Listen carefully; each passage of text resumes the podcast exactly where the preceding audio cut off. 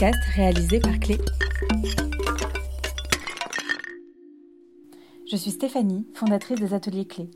Je vais à la rencontre de céramistes, artisans pour les questionner sur leur métier, leur passion, ce qui nourrit leur quotidien, les inspire. Une immersion dans leur atelier, lieu de création parfois caché qui raconte tout le processus créatif et le travail de la main pour arriver à l'objet. Je vous souhaite une très bonne écoute. Épisode 5 dans l'atelier d'Emmanuel Roule.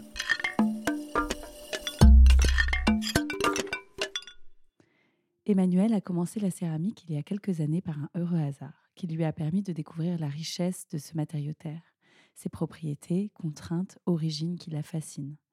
Emmanuel nous raconte dans son atelier marseillais son parcours, ses recherches et les expérimentations qu'elle ne cesse de mener, mais aussi ce qu'elle affectionne le plus dans son métier, les voyages, les rencontres et le partage de ce savoir-faire.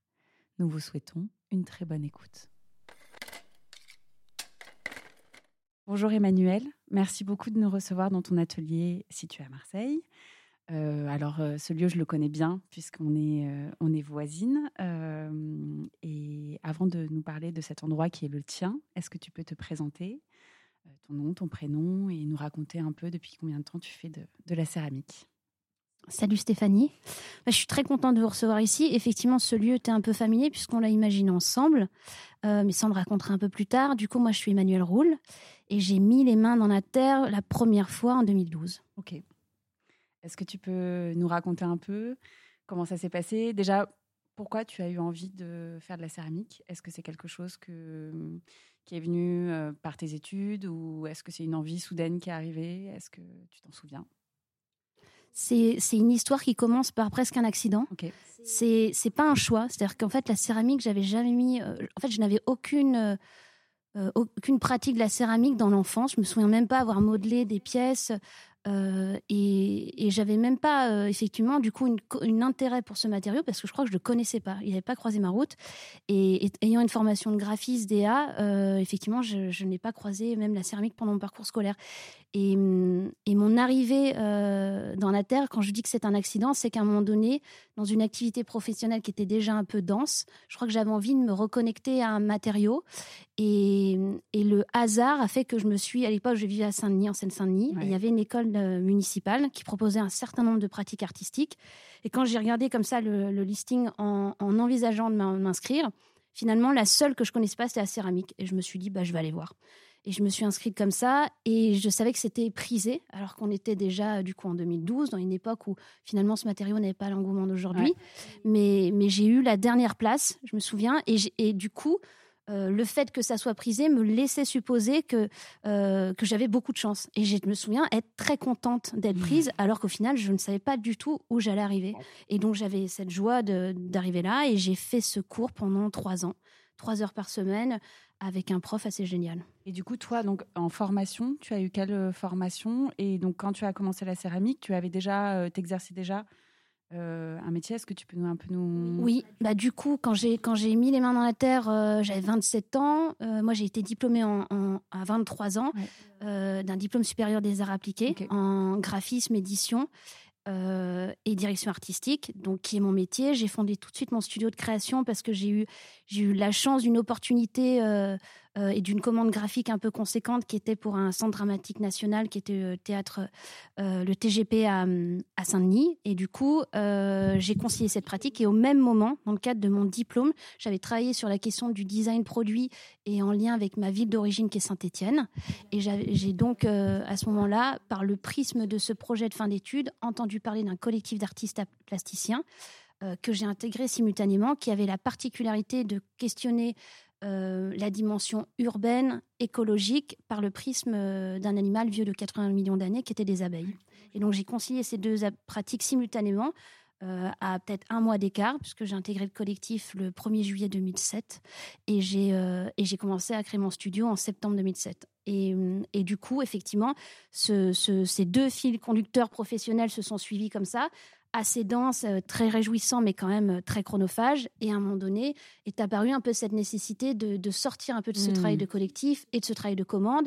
Et ce qui m'a amené voilà, à, tomber dans la terre euh, presque par hasard. Est-ce que fou que tu ne l'aies pas vu pendant tes études, qui étaient quand même des études un peu liées à l'art, au design, et que ce soit arrivé un peu par hasard, ce moment de la, de la terre et cet intérêt aussi pour la céramique qui, j'imagine, est arrivé au moment où tu as commencé à, en faire Ou est-ce que tu avais déjà, étais déjà attiré par le travail d'artisan céramiste Tu étais déjà intéressé par ça Ou c'est vraiment venu par la suite? Pas du tout. du tout. C'est ça qui est surprenant. Et même quand j'y repense, je me dis, mais c'est fou qu'effectivement, ça n'ait jamais mmh. croisé même mon parcours ou même mmh. enfant que parce que j'ai fait j'ai fait beaucoup enfin j'ai fait beaucoup de choses je me souviens que mes parents m'ont inscrit à de la BD je faisais de la sérigraphie à l'école on a eu la chance quand même de, de, faire pas mal de choses on faisait de la peinture on faisait de la peinture, mais je veux dire un peu poussée. On nous faisait faire un peu de la peinture mmh. au-delà d'une pratique un peu scolaire, école primaire, hein, tu vois, juste deux trois couleurs assemblées. Mais euh, mais non, pas du tout. Et vraiment, je, quand je me suis inscrite, je ne savais pas. En fait, euh, la problématique même de qu'est-ce que la terre, la problématique du four et les maillages encore moins, ça ne me parlait pas. Mmh. Et, mmh, et l'intérêt est vraiment venu par la suite. C'est-à-dire que quand j'ai débarqué dans ce cours, je suis arrivée très spontanément en, mode euh, quel est cet espace? Je me souviens que euh, mon prof, qui est donc et Patrick Lucrane, qui est quand même un céramiste assez reconnu dans le milieu, mais au-delà de ça, est un, déjà quelqu'un de qui a une vraie capacité de transmission mm. et qui a une vraie humilité. Et c'est quelqu'un que j'aime beaucoup, qui est aujourd'hui devenu un ami et, et, qui en plus a suivi tout le parcours. Et c'est très beau parce qu'en plus dernièrement, il est venu à Marseille. C'était très chouette de voir qu'il a vraiment vu les premiers pas, les premiers tâtonnements et d'arriver là dans cet espace. Donc c'était assez, assez beau de voir ce moment. Et lui-même, je l'ai vu ému. Du coup, je me suis dit, bon, bah, une forme de boucle et bouclée. Et, euh, et c'est vrai que lui m'a dit très rapidement, bon, bah, je me souviens, comme c'est des gens qui se réinscrivaient, on était genre trois nouveaux. quoi. Donc euh, il a fait très rapidement, je pense que ça a pris un quart d'heure sur la séance. Il nous a indiqué où se disposaient les différents types d'éléments, donc outillage, émaillage, en nous expliquant, mais en deux, mois, en deux mots, en gros, euh, la question des problématiques de hauteur de cuisson. Il nous a vraiment esquissé la question des terres. Et après, il nous a donné le matériel, il nous a dit allez-y quoi. Et c'est quelque chose qui, je pense, a contribué aussi à dessiner ma pratique aujourd'hui parce que j'ai eu le sentiment qu'en fait, c'était accessible. Mmh. Donc c'était pas une c'est pas pas que c'était simple, mais c'était quand même accessible et qu'il y avait vraiment l'idée de l'expérimentation et de la recherche. Et je pense que intimement, intimement, même sans l'avoir finalement euh, conscientisé, c'est ce que je cherchais. Et est-ce que tu penses que c'est accessible, quoi, ce, ce, cette, euh, ce sentiment de l'accessibilité? C'était parce qu'il y a, y a, le côté utilitaire de faire des choses. Euh, je ne sais pas si tu as commencé par ça d'ailleurs, si tu as commencé par des de faire des pièces utilitaires ou si tu as commencé par faire de la sculpture. Non, pas du tout. Ouais, j'ai commencé vraiment par la sculpture et surtout un travail de couleur. Oui, donc du coup, toi, tu n'es pas. Euh, parce que des fois, c'est cette accessibilité qu'on peut ressentir quand on commence à faire de la céramique, de se dire, bon, bah en fait, euh, même si je ne sais pas trop quoi faire, comment exprimer ma créativité au début, parce que ça m'impressionne un peu, parce que j'ai besoin d'avoir euh, un peu plus connaissance de la technique avant de, laisser euh, exprimer ma créativité, ben je, je, voilà, je vais faire de la vaisselle, je vais faire un pot, je vais faire une assiette et puis euh, on verra par la suite. Toi, tu l'as pas pris comme ça. Toi, tu as commencé euh, par vraiment la recherche de forme.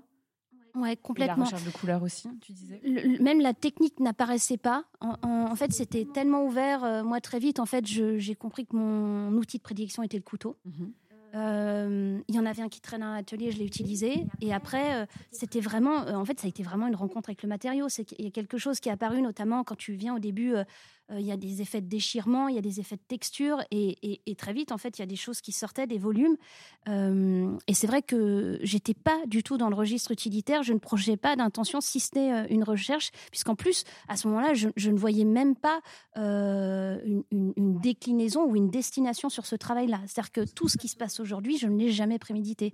Et, c'est ça, et du coup, ça me permettait aussi d'être vraiment presque euh, euh, d'avoir une approche ultra euh, décomplexée parce que justement je ne projetais aucune intention professionnelle. Tu veux dire que c'était vraiment quelque chose aussi où tu mais même dans la production même dans la production ouais. Je, je, je, m'attendais même pas à le photographier, je m'attendais pas. C'était juste un plaisir. Je voyais juste que ce qui était intéressant, c'est qu'à un moment donné, euh, quand on travaille la terre, et, tu connais ça, c'est que on ne voit pas le temps passer. Mm.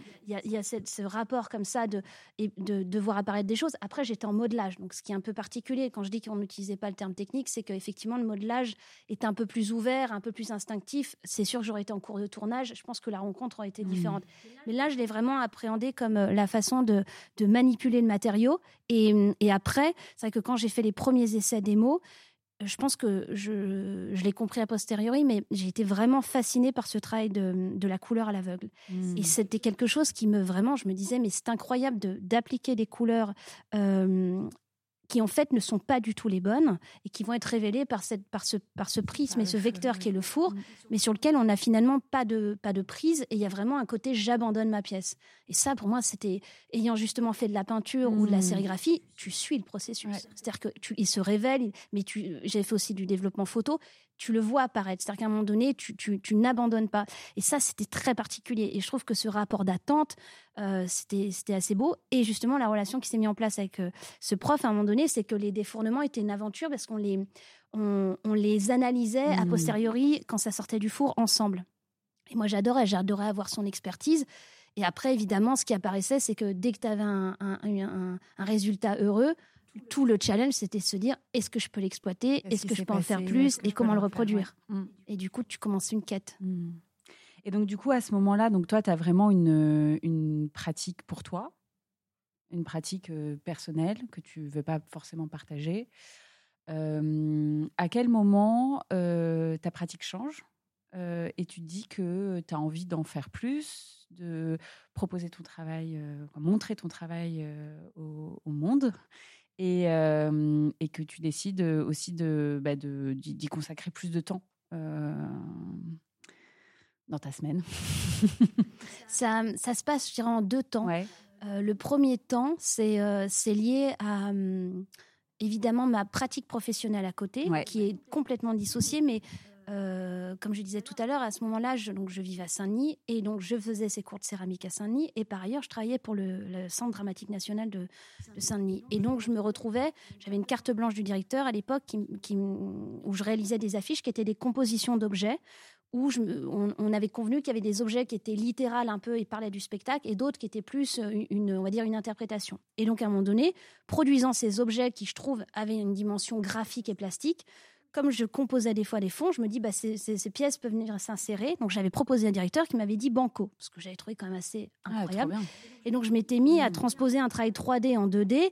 Et, ce qui était drôle aussi, c'est que mon prof voyait donc ces pièces après en format euh, euh, colonne Maurice ou même parfois dans le métro. Et là, pour moi, c'était vraiment drôle parce que mmh. je m'amusais à faire ces formes, mais, mais l'air de rien. Et d'un coup, de les voir dans une affiche, je trouve que ça leur donnait un statut qui n'était pas un statut euh, ni de pièce culturelle ni d'œuvre mmh. d'art, mais en tout cas un, un objet qui s'inclut dans une composition, ce qui m'intéressait beaucoup.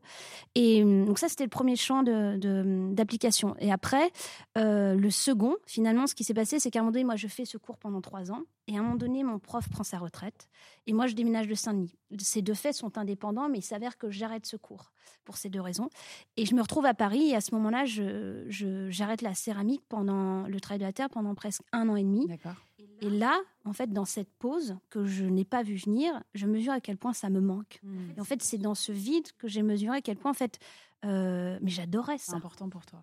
Complètement. Et je l'avais pas euh, si bien euh, appréhendé au préalable. C'est-à-dire que vraiment, à ce moment-là, je me suis dit, ah ouais, mais ça manque en fait.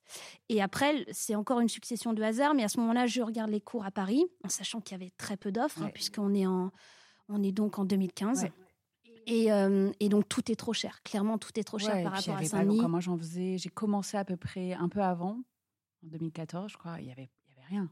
Non, il n'y avait rien. C'était compliqué. Hein. Il n'y avait rien, il n'y avait pas de place, il n'y avait aucune souplesse. Et surtout, c'était de la haute température. Nous, on faisait basse et haute température. Et moi, tout de suite, j'ai commencé dans la faïence. D'accord. Et en fait, de la faïence, je ne trouvais pas. Enfin, je trouvais des personnes qui allaient me biscuiter les pièces, mais je ne trouvais pas pour faire de l'émaillage euh, basse température. Et moi, c'était mon dada. Je sortais de ça, j'avais envie de le mmh. prolonger. Euh, du coup, j'arrête. Et, à ce moment-là, je me dis, bon, il faut que je trouve un moyen. J'ai une amie qui, me dit, bah, écoute, je fais une formation de tournage. Je m'inscris à cette formation de tournage. Et à l'issue de ça, euh, il s'avère qu'ensemble, en visitant un espace dans le 11e, on rentre dans une cour, on tombe face à une porte fermée, une porte d'atelier un peu ancienne, dans une cour comme ça, un peu dans son jus, où tu as l'impression d'être à la campagne. On se renseigne, on le visite. Un loyer étonnamment bas pour l'époque. Et on se dit, on le prend. À Bastille, on avait, en plus. je, je, spoil, mais c'était à Bastille. Bastille, rue Saint-Sabin. Et c'est comme ça qu'on se dit, on veut pas être deux, mais on veut être quatre. Et, euh, et c'est comme ça qu'on a fondé ce lieu et, collectif de céramistes qui s'est appelé Gangster. Euh, et là, on, on l'a visité donc en juin 2016. Hmm. Bon, après, par un processus un peu compliqué, mais on a finalement eu les clés en février 2017 et on l'a ouvert officiellement en mai 2017. Et à ce moment-là, on voulait pas être deux, mais quatre. Euh, donc il y avait Lola Moreau, euh, Judith Lasserie et Léa Munch. Et on a ouvert toutes les quatre ce lieu. Et, là, en fait, il y a eu un gap parce que je passais d'un cours du soir, trois heures par hmm. semaine, où finalement, pendant une semaine, il se passe rien, t'attends, mais il y a une inertie qui est incroyable. Déjà que ce matériau a une inertie. Et là, d'un coup, on se retrouve avec un terrain de jeu qui faisait 36 mètres carrés, c'est-à-dire que dalle. Mais pour nous, c'était un château. Quoi. Ben, on avait notre four, on avait nos tables. Une liberté de, pouvoir créer quand vous voulez, euh, de pouvoir être sur place. Et puis... On pouvait jouer avec notre four. Donc moi, je pouvais faire de la basse euh, température, elle pouvait faire de la haute température. Tout le monde était contente. Et, on a mutualisé ensemble, évidemment, toute la phase de travaux. Et, à ce moment-là, euh, déjà, le fait de monter son propre atelier, même si aujourd'hui, vraiment, on peut dire qu'il y, en a, il y en a pléthore, à l'époque, c'était quand même un peu culotté parce qu'il n'y avait pas grand monde dans le paysage. Ah, mais totalement. Mais moi, je me souviens que moi, j'avais suivi l'ouverture. Parce que moi, à ce moment-là, je commençais, euh, j'avais déjà le projet de clé en tête, je pense, ou en tout cas, je commençais à l'avoir ça. Je me souviens très bien quand tu es venu ouais, je suis venue vous en parler. Et quand vous avez ouvert votre truc, j'étais, ah, oh là là, c'est trop. C'était trop beau de voir euh, quatre meufs euh, qui ouvrent leur, leur espace. Et c'est vrai que c'était à l'époque assez, assez nouveau, en fait. Ah ouais, complètement. Et là aussi, en fait, ce qui était marrant, c'est que déjà, on avait en commun évidemment ce matériau, mais d'être tout autodidacte, d'avoir toute une pratique à côté, euh, si ce n'est Judith, qui était vraiment à 100% sur la terre euh, suite à son diplôme de l'école Boulle. Mais on, avait vraiment envie de mutualiser. Et, ce qui était intéressant, c'est que moi, à l'époque, donc j'étais dans ce collectif d'artistes plasticiens, donc j'avais intégré euh, depuis 10 ans. Et, finalement, à un moment donné, sentant en fait que quand même ce lieu appelait à plus s'y consacrer, j'ai fait le choix de quitter ce collectif et de dédier plus de temps à la terre. Sauf que effectivement, moi, j'ai vraiment un plaisir à monter des espaces à plusieurs, j'ai un mmh. plaisir à travailler à plusieurs, et j'ai proposé à ce moment-là aux filles, euh, fort de cette expérience de, de, ce collectif, de dire, bah, plutôt que de mutualiser uniquement, on va dire, évidemment, euh, à la fois des contraintes euh, et notamment des factures, est-ce qu'on ne peut pas mutualiser une pratique en, en ayant, je pense qu'on a vite compris que la problématique économique d'un atelier, évidemment, c'est de vendre, mais à l'époque, nous, on n'envisageait même pas de vendre. Je veux dire, nos pièces n'avaient pas de prix. Ça mmh. n'existait pas. quoi. C'était déjà juste continuer d'expérimenter et faire. Et, euh, et on s'est dit, mais on aura quand même des frais, le, four et ainsi de suite. Et en ayant comme ça une pratique collective, c'était de produire ces pièces et que ces pièces, en les vendant, assurent une trésorerie en ne souhaitant pas donner des cours, puisqu'à l'époque, on n'était pas toutes, euh, on va dire, euh, partantes pour le faire et on sentait un, déséquilibre. Et comme on avait vraiment le souhait d'un lieu hyper équilibré. 36 mètres carrés tu peux pas trop. Euh, quoi, c'est compliqué de rajouter des élèves en plus. Même si à l'époque on avait on avait des pratiques qui étaient encore des pièces de petite taille, mais effectivement euh, très vite euh, on a eu une crise du logement. Et donc là en plus vous avez fait vous avez, donc vous avez fait ces ventes gangsters où vous proposiez du coup des, une co-création à quatre sur des pièces, une collection spécifique qui permettait du coup de, de, bah, de payer en fait votre, votre espace de création pour vos, vos créations à vous, c'est ça? Alors c'était l'idée, c'était effectivement de rentrer dans les frais qui étaient les frais communs et les principaux, les principaux coûts qui étaient, on va dire, euh, mutualiser l'achat de matériel et mm. les dépenses électriques. Euh, et, effectivement, mais la première fois qu'on a sorti une, série, c'est qu'à un moment donné, on, on avait cofinancé tous les travaux et se posait la problématique du four. Et hum, comme on n'était plus tout en capacité de faire le même apport, on s'est dit, il faut pas qu'il y ait une complexité sur le four. Le four va être le cœur de cet atelier. Donc, à un moment donné, on s'est dit, on va faire une campagne de levée de fonds pour que justement le four n'appartienne pas à l'une d'entre nous, mais vraiment à l'association qu'on a créée, qui est donc une association loi 1901, euh, Gangster. Mm. Et à un moment donné, quand on a réfléchi aux contreparties, on s'est dit, soit on associe chacune une pièce qu'on fait, soit on fait les premières pièces Gangster. Et on s'est dit, c'est beaucoup plus fort. Mm. Et c'est comme ça que naturellement, on s'est lancé sur une série d'assiettes parce que la plupart, on l'avait jamais fait. Donc on s'est dit, bah, c'est super, on va mm. apprendre. Euh, la plupart, euh, enfin, moi j'étais la seule à pas du tout être sur l'utilitaire, mais toutes les esquissaient, mais de loin. Et c'est comme ça qu'on a, on a défini une terre, on a défini un type d'émaillage, on les a estampillés gangsters. Et, et, ça a été nos contreparties. Et, et on en avait produit plus. Et ce qui s'est passé, c'est que ces pièces ont été remarquées, on a été publiées, elles ont été achetées par un restaurant. Et, et, en fait, à ce moment-là, moi, j'ai mesuré qu'en fait, euh, Gangster serait un tremplin. C'est-à-dire que mmh. en valorisant cette dimension collective où on a énormément appris les unes des autres, parce que euh, tout en, ayant, en étant autodidacte, bah, finalement, on avait eu un cheminement qu'on a mis à commun. Donc, on, a vraiment mutualisé beaucoup de choses. Et, euh, c'est vrai qu'en valorisant ce collectif, on a valorisé les individualités de chacune. Et, du coup, c'est une aventure qui a duré euh, trois ans. Mmh, super. Ouais, trop chouette. Et, euh, du coup, tu parlais des, des cours. mais moi, je trouve, ça, je trouve ça intéressant parce que nous, quand on s'est rencontrés du coup en 2018, je pense, j'étais venue te voir parce que du coup, moi, je suivais votre, euh, votre, euh, votre aventure gangster avec beaucoup, beaucoup d'intérêt. Et, euh, et, je t'avais proposé du coup de donner des cours chez Clé, qui allait ouvrir quelques mois après.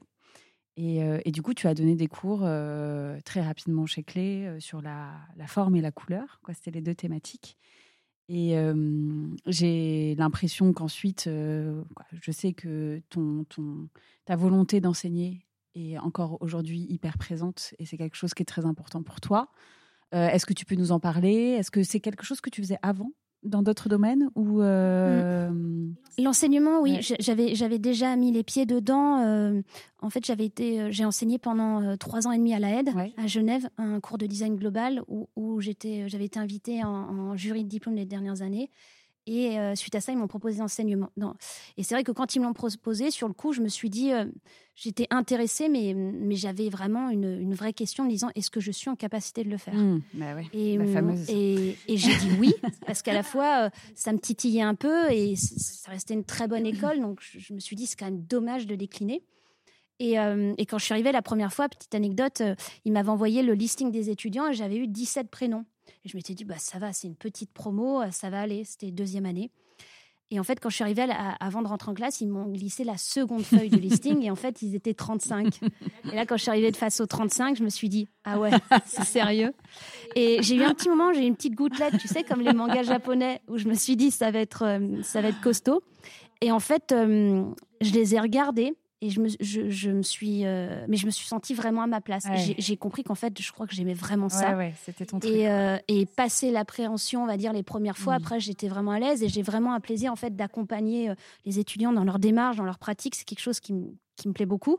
Et, et puis après, il y a eu des, des invitations à des workshops, donc j'en avais fait pas mal. Et effectivement, je me souviens très bien quand tu es venu. Je, vraiment, je revois très bien cette scène quand tu es arrivé avec tes petits semis de plantes là, à l'atelier une fin de journée. acheté de la lavande. C'est ça. Petite plante mellifère. Et, euh, effectivement, euh, c'était en fait c'était le moment où c'est vrai qu'on voyait quand même la céramique apparaître parce que à ce moment-là. Euh, Estelle Loiseau était en train de fonder Brutal Céramique. il y avait un truc qui bougeait. toi, tu avais cette intention autour de la, de la, formation, de la transmission, des cours. Et c'est vrai que moi, quand tu m'en as parlé, tout de suite, je me suis dit hyper partante. Quoi. Et je me souviens, j'ai commencé en octobre, je crois. Je sais pas comment c'est le premier mois. tout de suite, en fait. Euh, ce qui était dingue, et moi, ce que j'ai trouvé assez, assez fou, c'est que j'arrivais, on se connaissait pas. Et puis, euh, moi, pour le coup, j'étais personne dans le milieu de la céramique. Et, euh, et tout de suite, tu m'as fait confiance. Tu étais hyper, hyper partante, hyper enjouée, très, très motivante, en fait, dans le projet. Euh, ah ouais, mais je, trouvais, je trouvais l'idée vraiment euh, mm. très très bien et je, je, trouve que euh, il y, y, avait une nécessité aussi de, de remettre un peu au cœur de la dimension urbaine la question des arts, des arts appliqués et mm. des métiers d'art surtout et de l'artisanat. Et comme je, je j'ai un peu pour faire de lance en fait le décloisonnement des disciplines. Je trouvais hyper intéressant qu'à un moment donné, on se pose la question évidemment de valoriser aussi l'autodidacte. Ouais parce que c'est vraiment quelque chose qui me paraît euh, aussi central. Et, hum, et du coup, l'idée comme ça de, ces initiatives qui, euh, qui me permettent à la fois euh, de, de, de, pratiquer, d'échanger, de croiser, je trouve que c'est vraiment c'est hyper réjouissant. Quoi. de faciliter tout ça, en tout cas en ville, ce qui n'était pas évident. Donc, trop chouette. Et donc aujourd'hui, tu donnes encore des cours. C'est quelque chose qui est important dans ton équilibre. C'est-à-dire que tu y consacres euh, dans ta semaine, par exemple, c'est quelque chose qui, euh, qui, a un poids ou, ou tu, tu, ça dépend en fait de... Alors quand on m'a proposé ensuite d'enseigner euh, à l'ENSI, donc à l'École nationale supérieure de la création industrielle, qui est également rue Saint-Sabin mmh à Paris. en gros, c'est une école qui a, qui est un, mode d'enseignement euh, un peu singulier dans le sens où il n'y a pas de, classe. En fait, l'étudiant euh, est un peu un électron libre comme ça qui suit des enseignements à la carte. Et euh, cette école autour justement du design et du design produit et textile a la caractéristique de beaucoup axer sa formation sur la question des matériaux et qui est une chose très intéressante parce qu'en plus ils ont un équipement, ils ont, ils ont, ils ont, les, ils ont vraiment les ateliers pour. Et historiquement, la Terre n'existait pas, en sachant que c'était une demande des étudiants assez, prononcée. Et ils m'ont proposé de l'introduire. Et c'est vrai que à ce moment-là, évidemment, j'ai accepté. Euh, et, c'est donc c'est un enseignement que je continue et que j'apprécie beaucoup parce que euh, déjà, je trouve les étudiants ultra investis.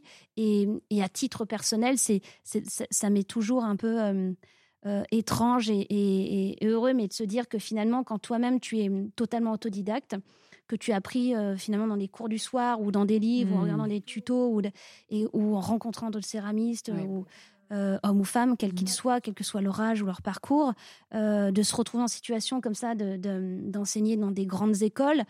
c'est hyper plaisant. Et justement, mmh. sur cette question même de quelle est la légitimité ou quels sont les parcours, je, trouve ça, je trouve ça vraiment incroyable. Et, c'est un enseignement que j'apprécie vraiment. Et, et, à ce moment-là, moi, il m'avait proposé d'enseigner de manière hebdomadaire. Et j'ai décliné euh, cette proposition parce que j'avais un peu euh, dans, dans, le viseur l'idée de, de, quitter Paris mmh. et d'atterrir à Marseille. Et donc, euh, j'ai choisi un enseignement sous format de workshop. Donc, ça me prend quelques semaines par an. Très bien. C'est le compromis assez parfait. Ok. Et donc, du coup, ben, on en vient au sujet. Donc, tu restes chez Gangster pendant trois ans. Donc, on arrive en 2020, 21 on, est, on arrête début 2020, juste avant le Covid. Voilà. Et euh, du coup, tu décides de, euh, de, partir de Paris pour aller t'installer à Marseille, où nous sommes actuellement.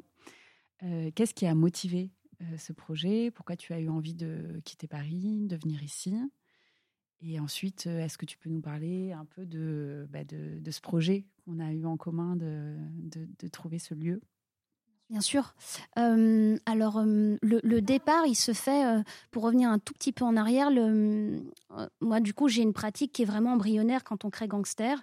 Et la première, les premiers mois de gangster, je suis beaucoup prise par des projets de, graphisme et de DA, et c'est vrai que j'y travaille peu, jusqu'à produire, j'arrive à dégager du temps, et fin 2017, je produis une série de vases, et à ce moment-là, il y a une fleuriste qui est nue Paris, qui nous contacte en nous disant, voilà, j'ai une commande pour un projet Kenzo, euh, de faire un, événement et je ne veux pas mettre euh, des vases un peu classiques, euh, métalliques. J'aimerais collaborer avec des céramistes.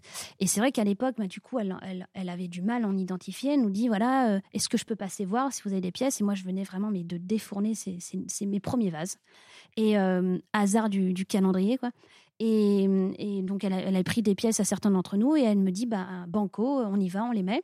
Et en fait, cette première invitation, comme ça, un peu de manière euh, hasardeuse, parce que moi, je pense qu'à l'époque, j'avais même pas de compte euh, Instagram vraiment euh, sur la Terre. Je, communiquais encore très peu. c'était sur le, plus sur le graphisme que. Essentiellement, ouais. bien sûr. Et euh, j'avais pas encore fait tout à fait le virage, mais si hmm. je photographiais mes pièces, mais ça restait des, des images en fait. Ce hmm. C'était pas les pièces en elles-mêmes. Hmm. Je continuais d'en faire des compositions graphiques. Et mais tu verras, il y en a une dans l'atelier. Je te montrerai un peu plus tard. Euh, et, à ce moment-là, euh, bah, ça m'a amené de fil en aiguille à des projets d'exposition et ça a pris beaucoup de place. Et, et, le projet commençait à se développer. Quand j'arrive à Gangster, je pense que je passe 15% à peu près de mon temps sur la Terre.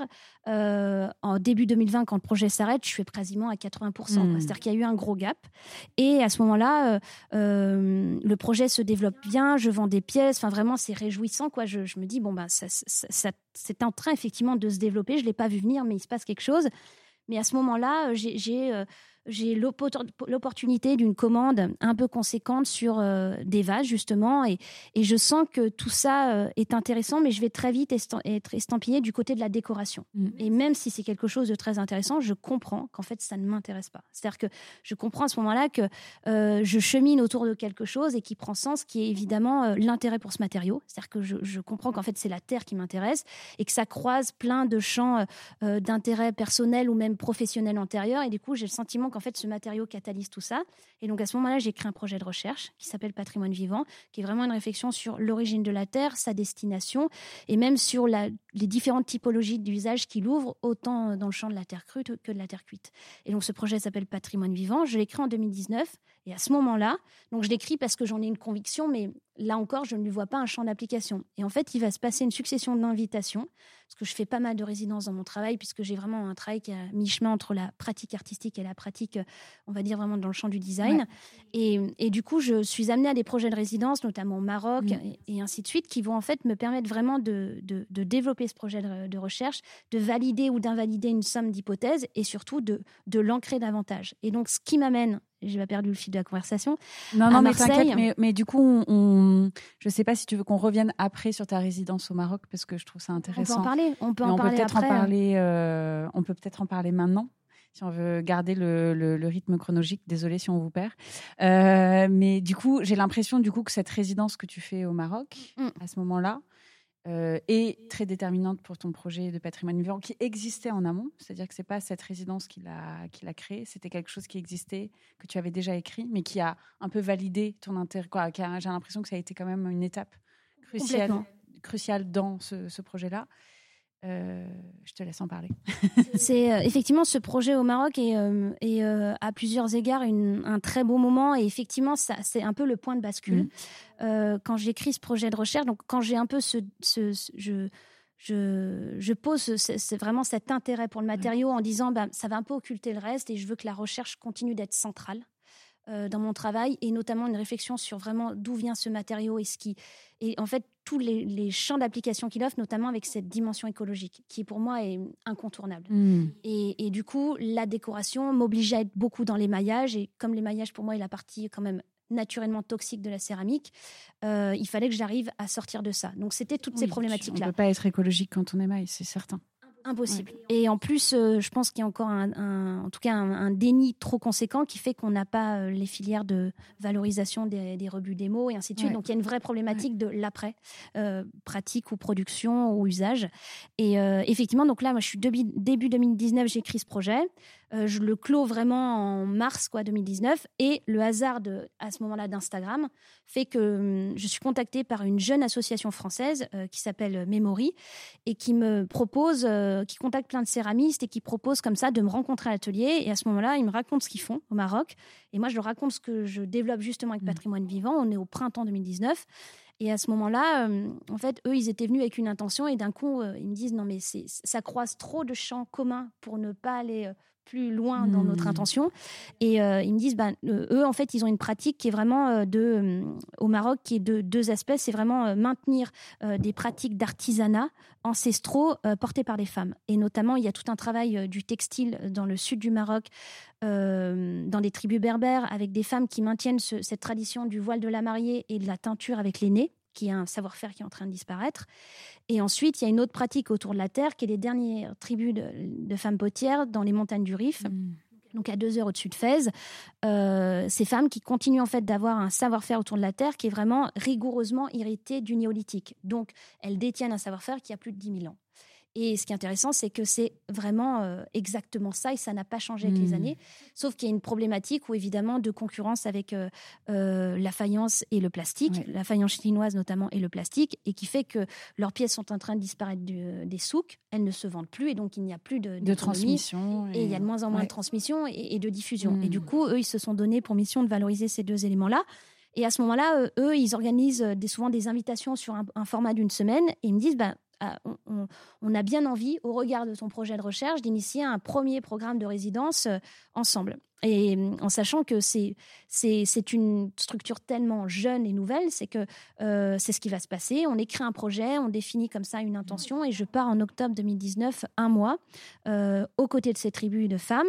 Et il s'avère que donc cette, cette structure n'a pas euh, d'espace pour me loger, donc je me retrouve à vivre avec avec Alicia, donc qui est, qui est, la, qui est la hum, cofondatrice de ce projet, avec ces femmes pendant un mois chez elle. Hmm. Et, il s'avère que moi, à l'époque, euh, le Maghreb, évidemment, j'ai envie d'y aller, mais j'y ai jamais mis les pieds. Je suis jamais allée en Afrique, donc en fait, je, je, ne sais pas où je vais arriver. Alors évidemment, je, mais je n'ai pas d'idée préconçue. Hmm. C'est vraiment un terrain que je ne connais pas.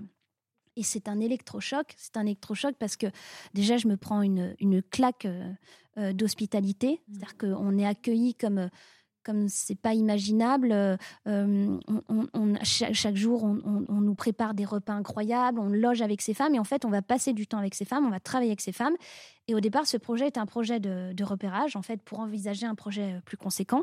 Et, à ce moment-là, moi, je passe donc un mois dans ces montagnes euh, au milieu de paysages magnifiques et le cadre de cette invitation avait quand même une problématique et une destination qui était de dire euh, en gros, c'est comment on peut maintenir ce savoir-faire, mais évidemment sans le dénaturer, parce que mm. c'est toute la problématique. Et puis c'est une problématique qui est hautement euh, complexe en soi, parce que être français ou française et débarquer comme ça au Maroc par rapport à un savoir-faire ancestral, même si ce savoir-faire à un moment donné il a été commun, mais nous on n'a pas su le préserver, elles en sont les dignes euh, héritières. Mais comment j'interviens, quelle légitimité j'ai comme ça à, avoir cette transmission-là très délicat. bien sûr. Mais, mais euh, et en plus, euh, encore plus délicat que si le, travail de la terre est un langage commun et on se comprend très bien, mais il y a une barrière de la langue parce qu'elles elles, elles, vivent dans des, dans des villages suffisamment reculés pour ne pas parler du tout français et parler le darija qui est le dialecte local. Donc euh, on, on communique surtout par les mains. Mm. Alors avec la terre, c'est pratique, mais par des dessins et donc ils s'inventent comme ça une relation où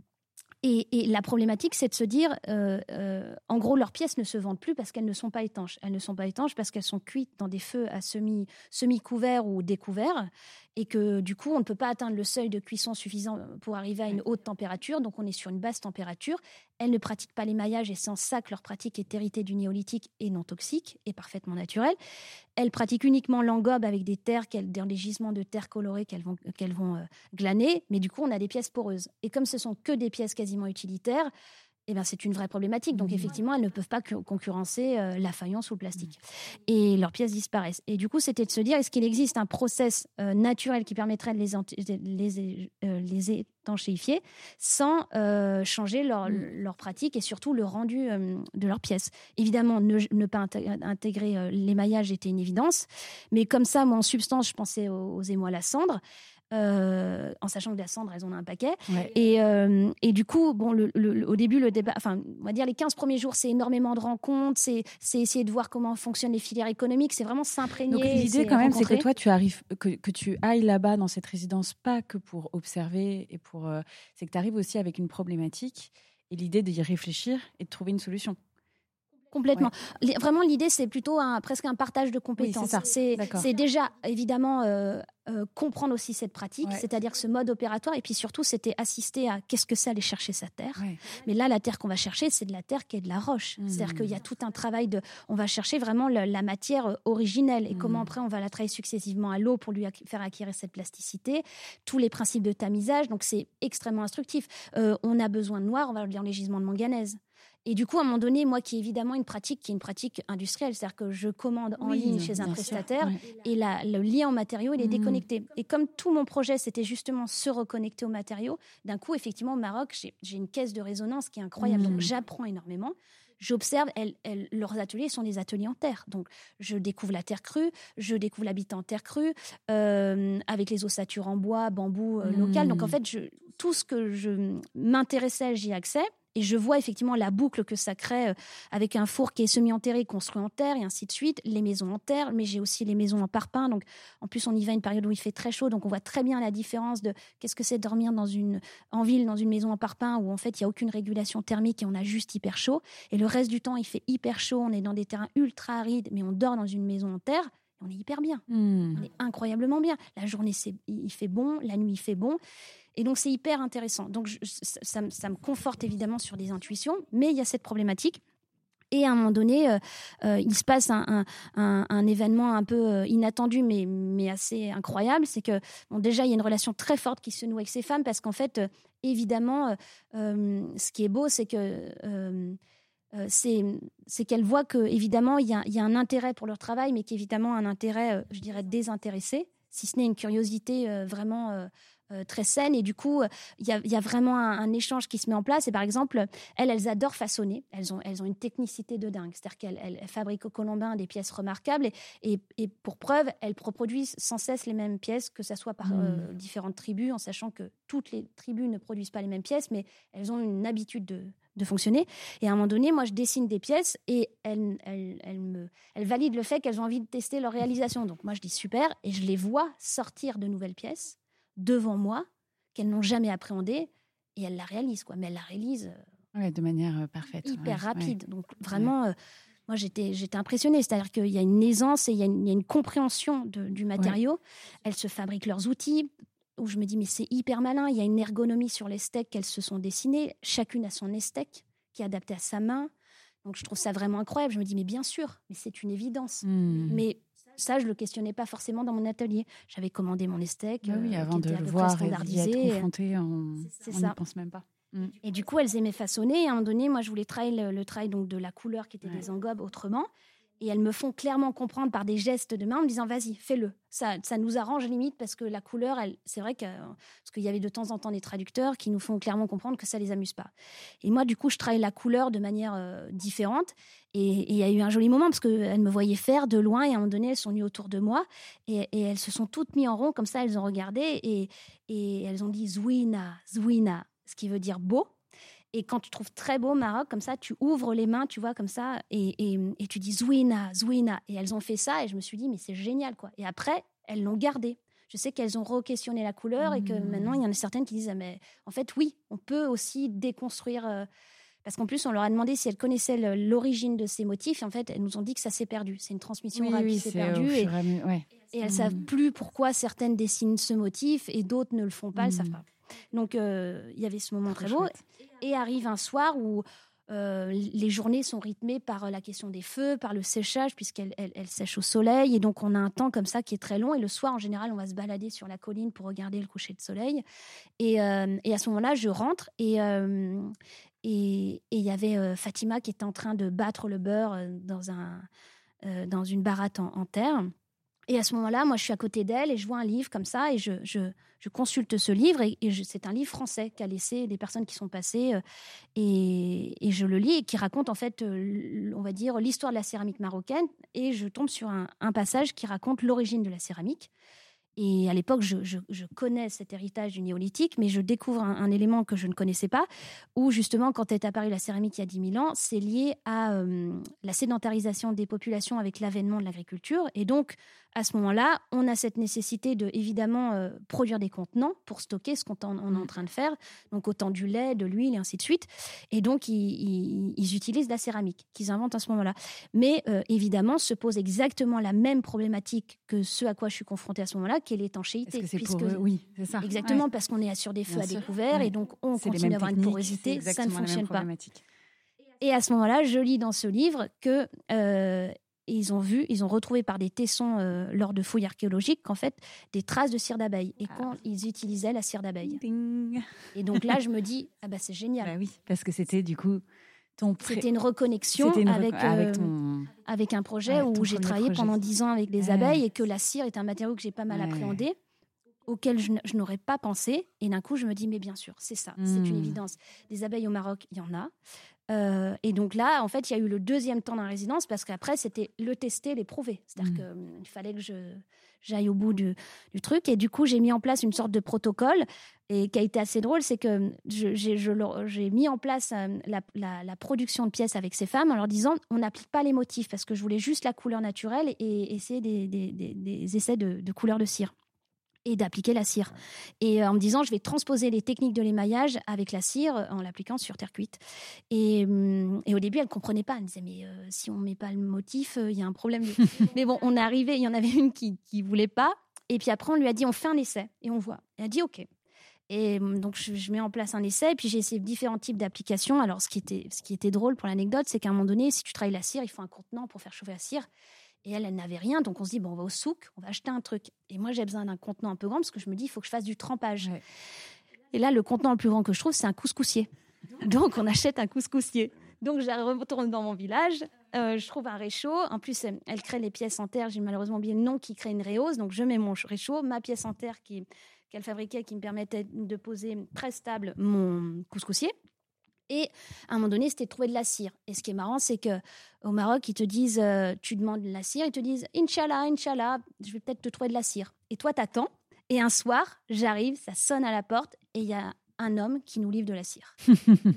voilà, il nous avait apporté de la cire euh, par, euh, par, bouche à oreille, rebond, et du coup, j'avais la cire. Ben, c'était parfait, il n'y avait plus qu'à tester.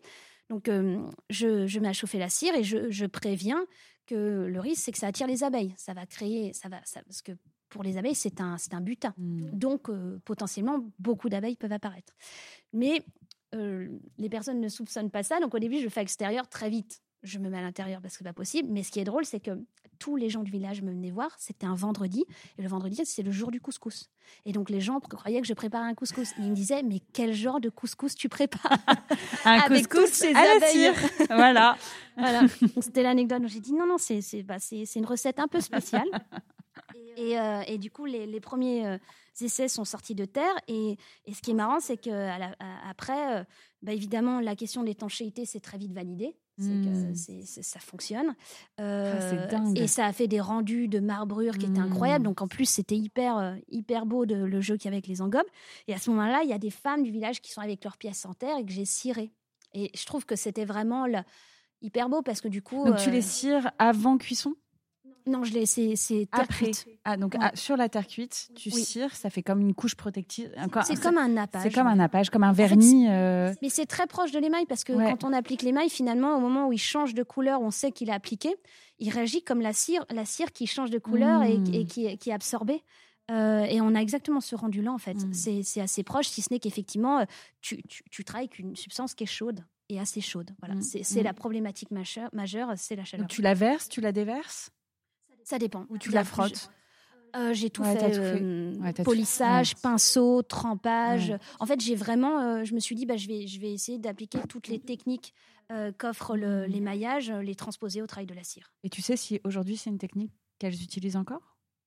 Alors, je, je crois qu'ils l'ont, Ouais. ils l'ont, ils l'ont effectivement euh, euh, maintenu et qu'ils voulaient y travailler parce que suite à ça, en fait, à un moment donné, fort de ça, moi, je me dis, on peut pas s'arrêter là.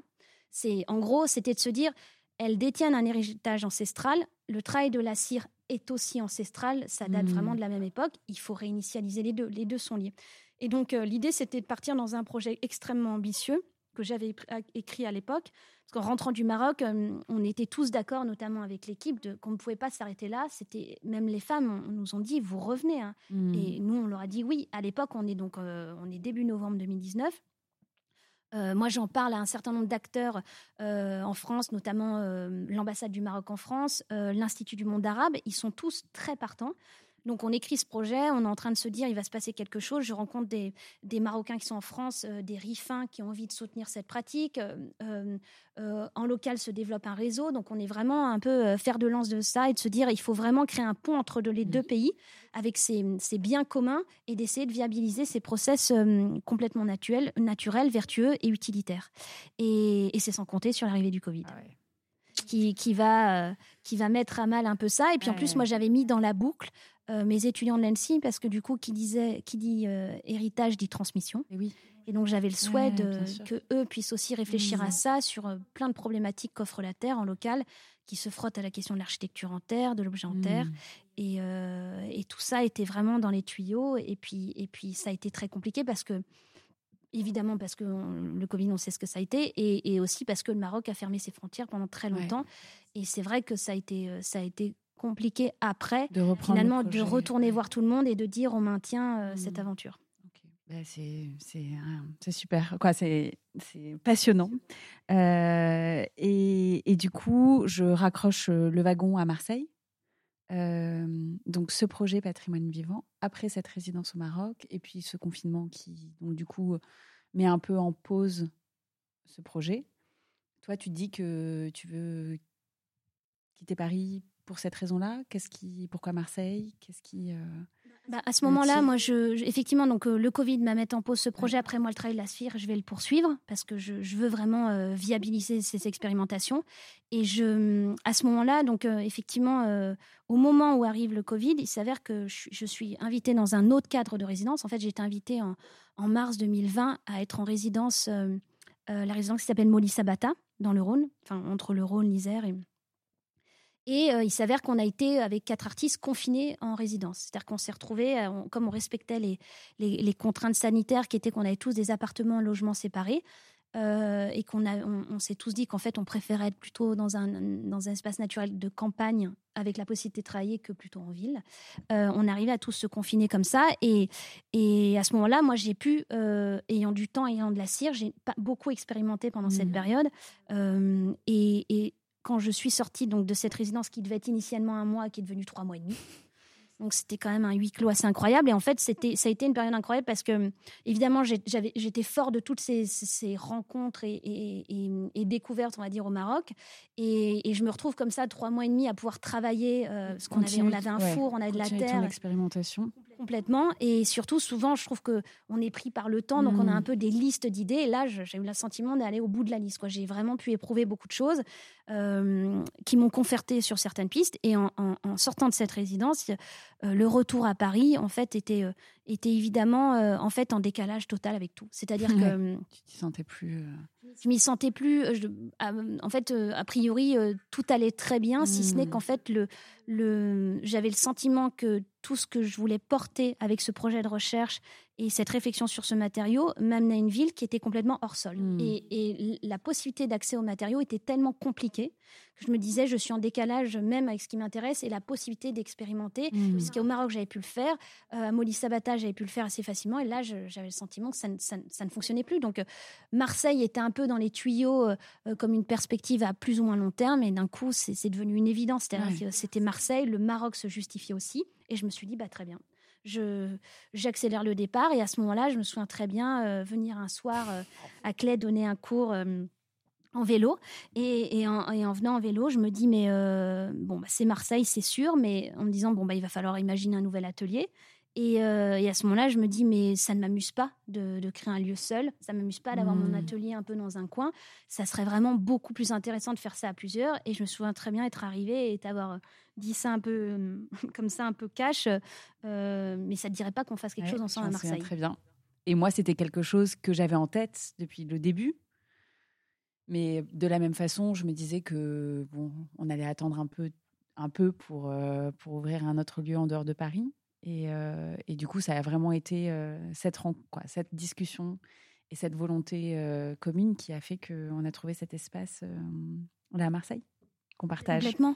Et qui effectivement était l'idée de comment on peut concilier à la fois un terrain euh, qui est vraiment sur l'expérimentation et la recherche sur le matériau, à la fois tous les aspects de cours, de transmission, et cette idée aussi d'accompagner des personnes qui sont soit en, en phase de reconversion, mm, d'installation, et que je trouvais intéressante. Et j'avais le sentiment que ça n'existait pas forcément, et je trouvais que c'était bien de, à la fois d'avoir, euh, de penser quelque chose qui soit complètement dissocié, mais complètement commun, et d'avoir cette possibilité de cette perméabilité, et de, et de, et de aussi peut-être ouvrir la possibilité d'un lieu plus grand qui permette d'imaginer d'autres événements, euh, pourquoi pas des expositions, et d'avoir comme ça un peu cette pluralité mm, mm. d'usage. Et effectivement, donc moi, j'ai atterri à Marseille en en novembre 2020. Ouais. Et, et à ce moment-là, euh, effectivement, je me suis mis un peu en, cheval de bataille pour essayer de trouver ce lieu. On, a écrit le projet et c'est vrai que très rapidement, ben, je, suis tombée sur cet espace. Moi, je l'ai visité, j'ai eu un coup de cœur. Mmh. Tu es venu, tu as eu un coup de mmh, cœur. Mmh. Et de par sa configuration, comme ça, de par ses volumes, le fait qu'ils aient chacun une vitrine sur rue, des accès séparés, mais une porte commune, cochait toutes les cases. Et surtout, on voulait être très central parce qu'on voulait essayer de toucher le plus grand nombre. Euh, non, il cochait euh, toutes les cases, même le triphasé, donc euh, c'était magnifique. Et même le triphasé, c'est vrai. Le seul lieu. C'est quand même la, la, problématique souvent quand on trouve la des lieux. incontournable. Et bien, est-ce qu'on n'irait pas faire un petit tour de ton espace? Parce que du coup, là, on va se concentrer sur ton espace de ton atelier, ton espace à toi. Est-ce que tu peux nous le présenter? On va un peu se déplacer, nous dire voilà comment tu l'as penser, comment tu y travailles. Et euh, Alors, ce terrain de jeu euh, eh bien, est plus grand que prévu, ce qui est quand même une chose assez heureuse. Donc, je passe d'un 36 mètres carrés à 4 à presque 80 mètres carrés seul. Euh, on a eu cette chance de trouver un espace plus grand que ce qu'on voulait. Du coup, au départ, c'était évidemment le luxe de l'espace et, comment l'aménager. Il, est pensé vraiment comme un espace à la fois showroom où, on peut voir les pièces, on va dire plus au début, euh, sur du mobilier en bois qui, qui, permet de les présenter. Et très vite, en fait, c'est un espace de travail, de stockage.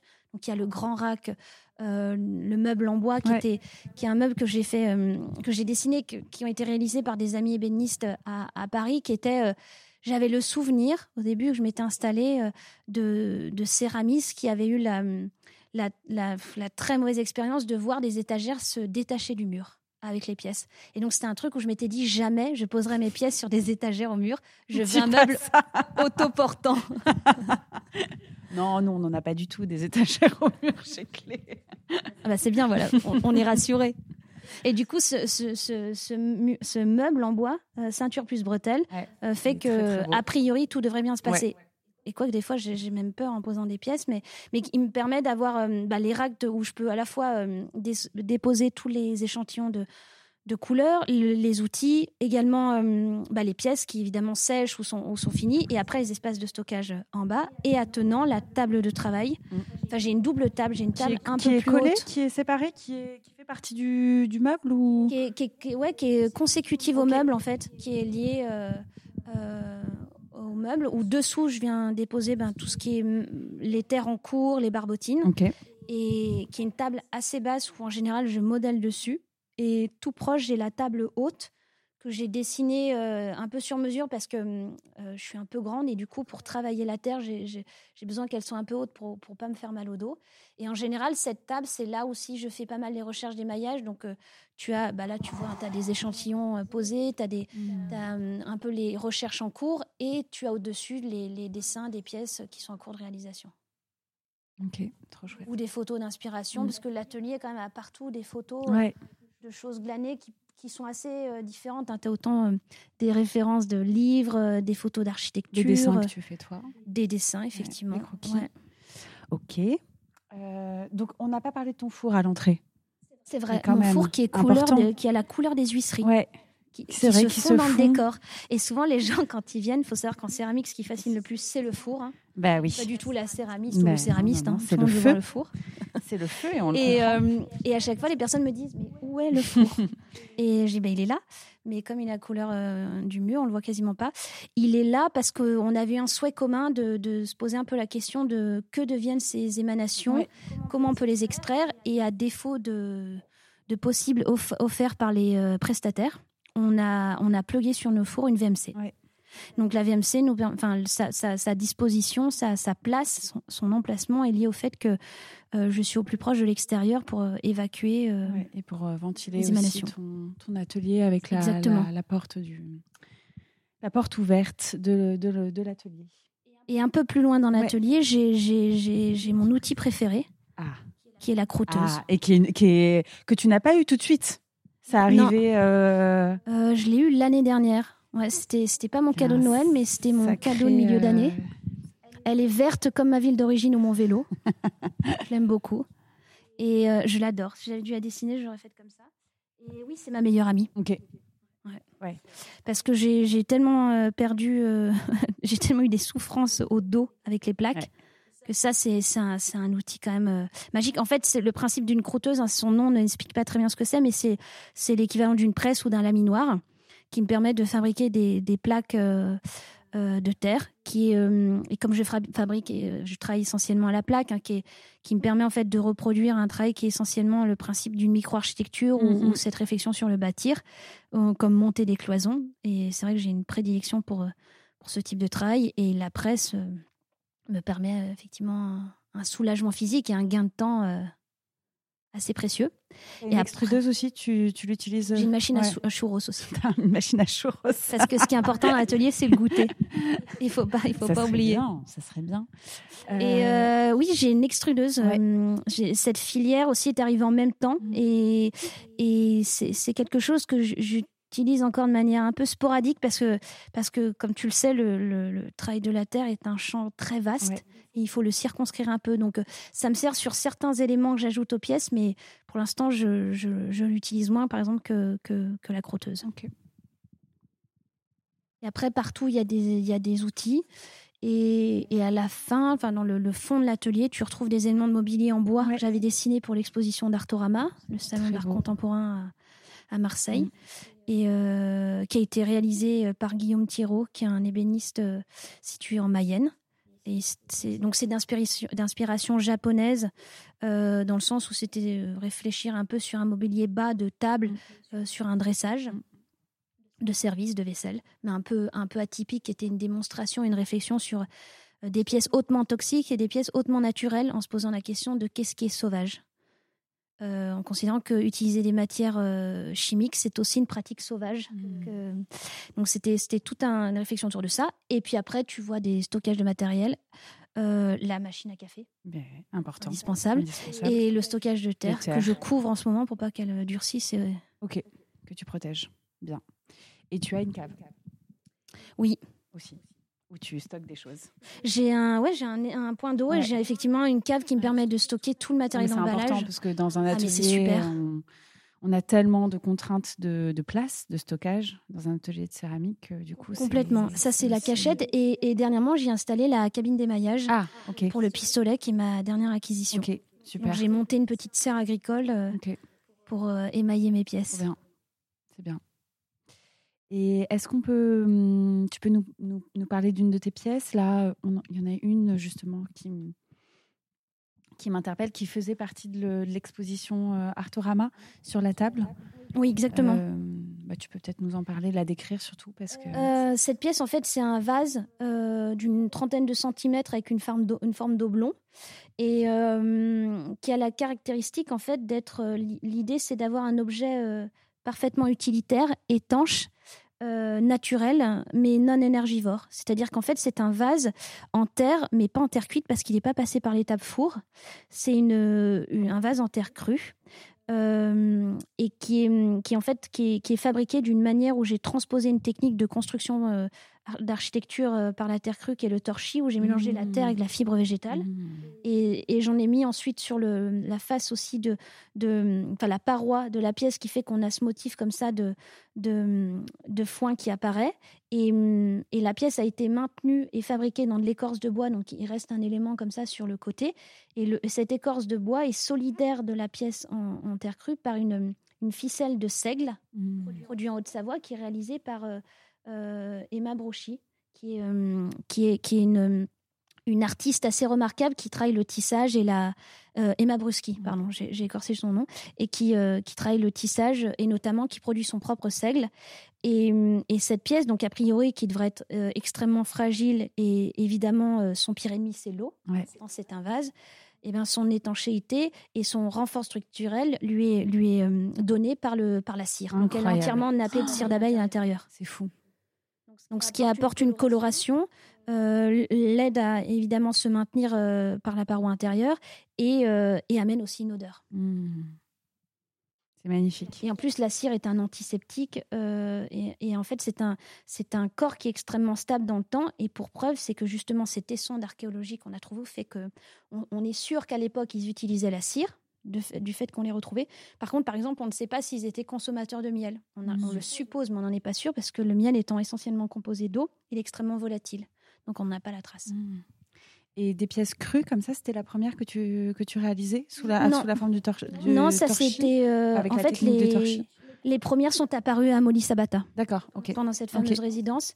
Et, euh, et, après, j'en ai, j'en ai exposé, j'ai fait une expo dans une galerie euh, à Marseille qui s'appelle La Traverse. Euh, où j'ai exposé les premières et j'ai vendu les premières à cette occasion. Et là, c'était une, une réédition euh, pour Artorama. Et euh, d'un point de vue un peu pratique, mais le transport, le, est-ce que c'est donc là, ça peut accueillir de l'eau, donc l'étanchéité, coche la case, euh, mais sur le, les chocs, le, le, fait que ce soit cassant, est-ce que c'est tout aussi euh, résistant que la terre euh Alors sur la surface extérieure, tu auras une fragilité un peu plus importante qu'une pièce en terre crue, donc effectivement, tu dois la manipuler un peu plus, un, peu, un peu prudemment. Alors c'est sûr qu'elle sera toujours plus fragile qu'une pièce cuite, mais ça reste quand même une pièce qui est parfaitement manipulable. des pièces comme ça, j'en ai vendu quelques-unes. j'ai émis aux personnes le fait qu'il y ait une une précaution à voir, mais par contre, il la déplace, il l'utilise, euh, ça, même pas peur. Et tu vois, après, je l'ai décliné sur des plats. Quand on fait de la... Ah Tiens, je t'en fais toucher une. Ça, par exemple, c'est, euh, elle est entièrement recouverte de cire, mais elle est pas, elle est, elle est crue. c'est incroyable. Tiens, Carole, je l'ai fait toucher aussi. Et ça aussi, enfin, ce grand plat aussi. Euh, Et là, il y a aussi des, des, ouais, j'allais te poser la question, Il y a des bougies, du coup, euh, quoi, un bougeoir que tu as fait en terre et que tu as émaillé pour le coup, avec des bougies dessus que tu as fait non, les bougies, c'est pas moi, c'est une collaboration. En fait, le bougeoir, il est pensé, euh, c'est un bougeoir mural et, de table, donc il a cette double position. Là, mm. on le voit de manière horizontale, donc c'est pour ça qu'il a plusieurs perforations qui jouent selon la disposition. Et hum, les bougies, non, justement, c'est une collaboration parce que quand je suis arrivée à Marseille, évidemment, c'était de se dire, bah, il faut que je, trouve de la cire et que je sache d'où elle vient. Et j'ai trouvé euh, euh, Jamie, qui est une apicultrice, une apicultrice pardon, qui est basée à Rogne, donc c'est une trentaine de kilomètres de Marseille, qui a un qui a un rapport euh, justement, qui a, une pensée sur l'apiculture dans lequel je me reconnais, qui a, vraiment un rapport à ces abeilles qui me parle.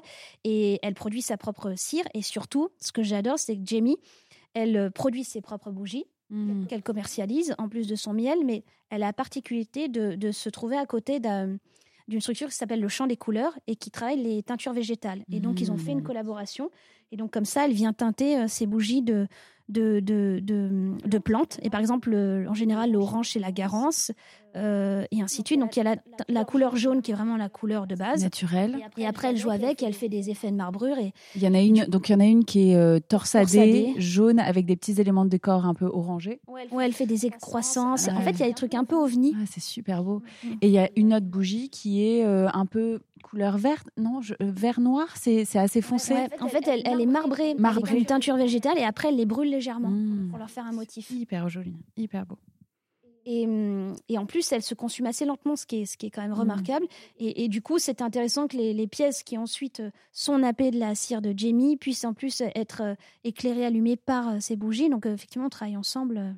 c'est très, très, très beau ce qu'elle fait. Tu aimes aussi collaborer avec. Donc là, tu, tu parlais du, du, travail du tissage du seigle, de, de, de la cire. Toi, ce qui te plaît aussi, c'est d'avoir différents matériaux et d'aller travailler avec d'autres artisans d'autres personnes qui, euh, qui, vont nourrir ton projet, nourrir ta pratique. C'est quelque chose que tu recherches dans ton, dans ton travail? Oui, c'est quelque chose que j'ai réalisé euh, il y a quelques années en, me posant à un moment donné la question de, je crois que ce que j'aimais le plus dans la vie. Et en fait, je me suis rendu compte c'était rencontrer des gens. et en fait, j'ai compris que tout était un prétexte pour ça. Donc en plus, je suis bien euh, d'accord. tu vois, si par exemple la Terre peut me permettre de voyager, et dernièrement ça m'a amené en Écosse c'est incroyable en fait. Je, je, trouve ça génial. Donc euh, effectivement, si dans ma pratique, euh, mais ça rejoint le, souhait de créer un lieu commun, c'est vraiment cette envie de mutualiser parce qu'en fait, on a énormément à apprendre des autres. Je l'ai vu avec Gangster et, et, ainsi de suite. Du coup, c'est euh, c'était c'est évidemment ça. Et effectivement, par exemple, tu, tu vas voir hein, dans le pièce, dans le dans l'atelier, il y a énormément de pièces tournées moi, je ne tourne pas suffisamment bien pour les réaliser. Euh, c'est un prétexte pour aller voir des tourneurs. Tu fais appel à des tourneurs qui, euh, qui, du coup, te, te font la forme.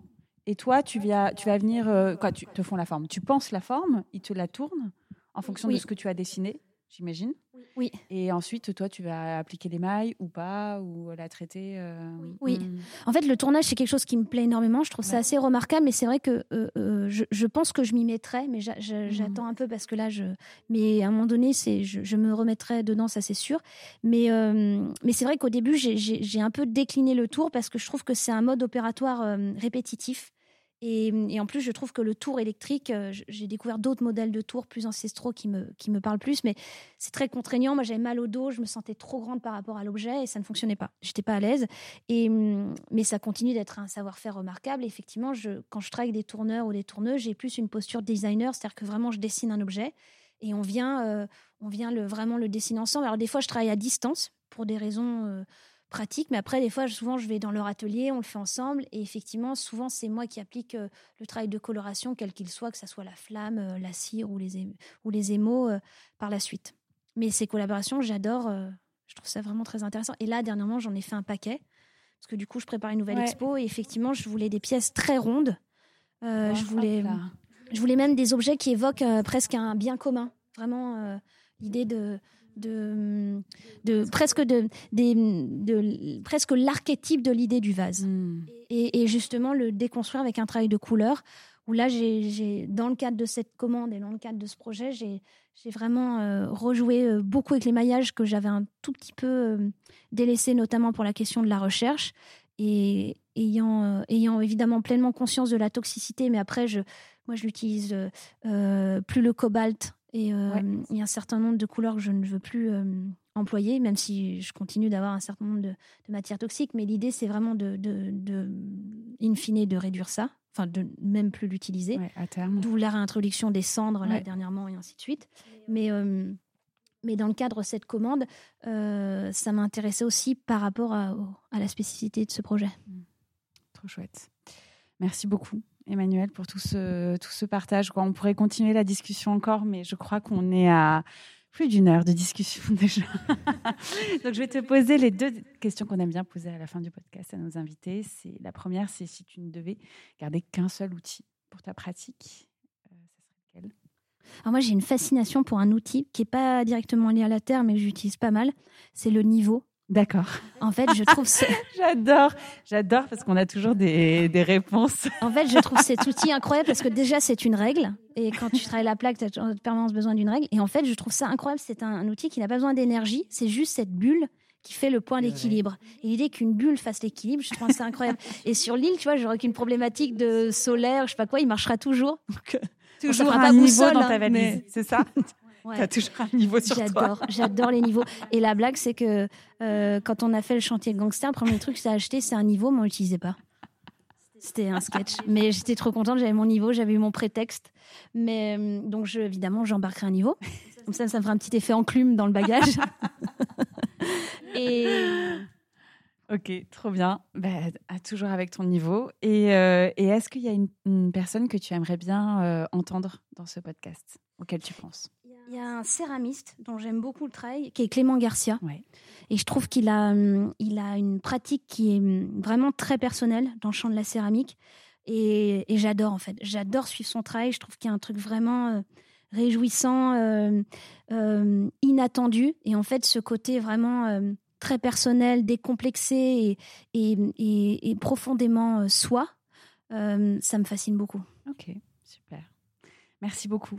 Un grand merci, à toi. pour ton partage, ton, ton, récit et de nous avoir ouvert les portes de ton atelier. Et, euh, et à bientôt. Merci beaucoup, c'était un plaisir. Salut.